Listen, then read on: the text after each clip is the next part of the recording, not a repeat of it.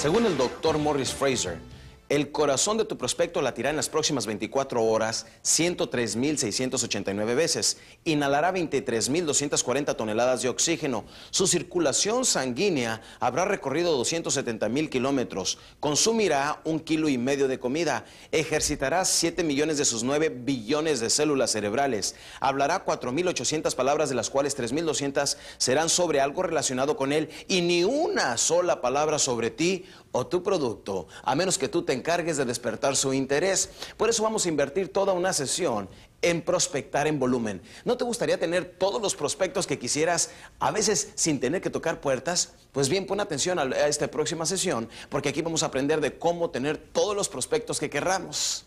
Ahora, hablando de prospectar en volumen, hay tres diferentes tipos de prospectos. El malo, que viene siendo el que no te muestra emociones, el que no te da retroalimentación, el típico cara de piedra. Pero el peor viene siendo el que está de acuerdo con todo lo que dices. Sí, ese tipo de personas que te está dando aprobaciones todo el tiempo y que tú crees que normalmente va a comprar y al último te sorprendes que no le interesa lo más mínimo.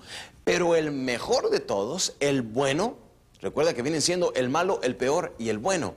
El bueno es el que tiene preguntas y objeciones es el mejor de tus prospectos, porque este tipo de personas normalmente quiere tener toda la información porque sí está interesado en comprar. Sin embargo, la gran mayoría de las personas cuando están vendiendo y les están dando, eh, haciendo preguntas o objeciones, se sienten que realmente el prospecto no quiere comprar y es todo lo contrario.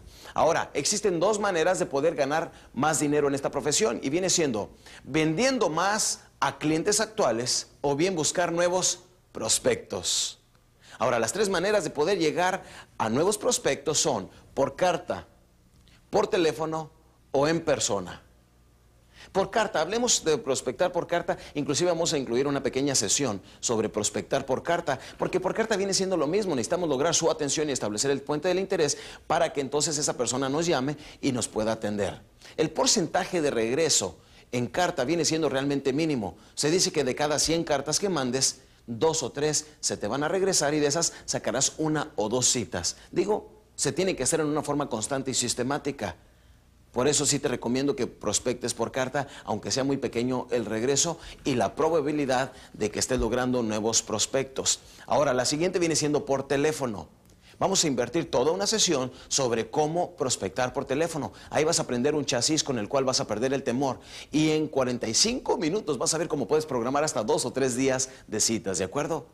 Y la tercera manera viene siendo en persona. ¿Sí? A ver, vamos a hacer un pequeño análisis. ¿Qué viene siendo más fácil que descarten, una carta o un telefonema? Pues una carta, porque van y la tiran a la basura. Ahora, ¿qué es más fácil que descarten, un telefonema o un cuerpo humano? Pues el telefonema, ¿sí o no? Como ves, una de las formas más importantes y que debemos de tener constancia en ello viene siendo prospectar en persona. Algunos vendedores cometen un error cuando están vendiendo muy bien, cuando la vida les está sonriendo, cuando tienen bastantes referencias y demás, dejan de prospectar en frío. ¿Y sabes lo que pasa?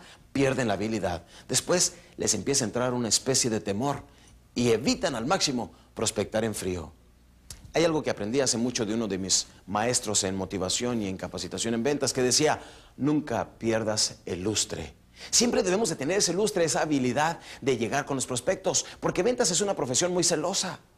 Empezamos a dejar de prospectar en frío y en tres, cuatro días, mira, ya no sabemos ni por dónde empezar o cómo llegar con el prospecto.